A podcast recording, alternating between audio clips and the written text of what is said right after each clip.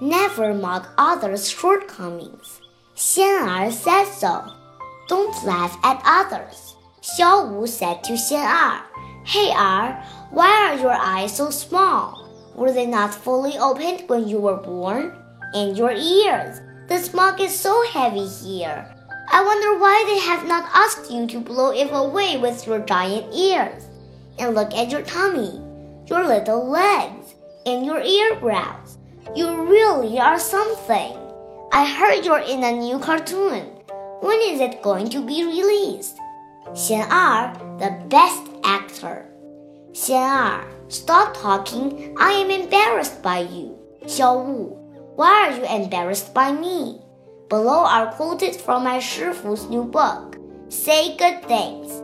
Master Xue Cheng's insight on the path to speaking like a Buddha. Those who mock others' shortcomings are mean hearted. They don't treat others with loving kindness and compassion. One must be aware that by treating others badly when they are suffering, one is due to have a sad ending. This is not a curse for personality, determines destiny.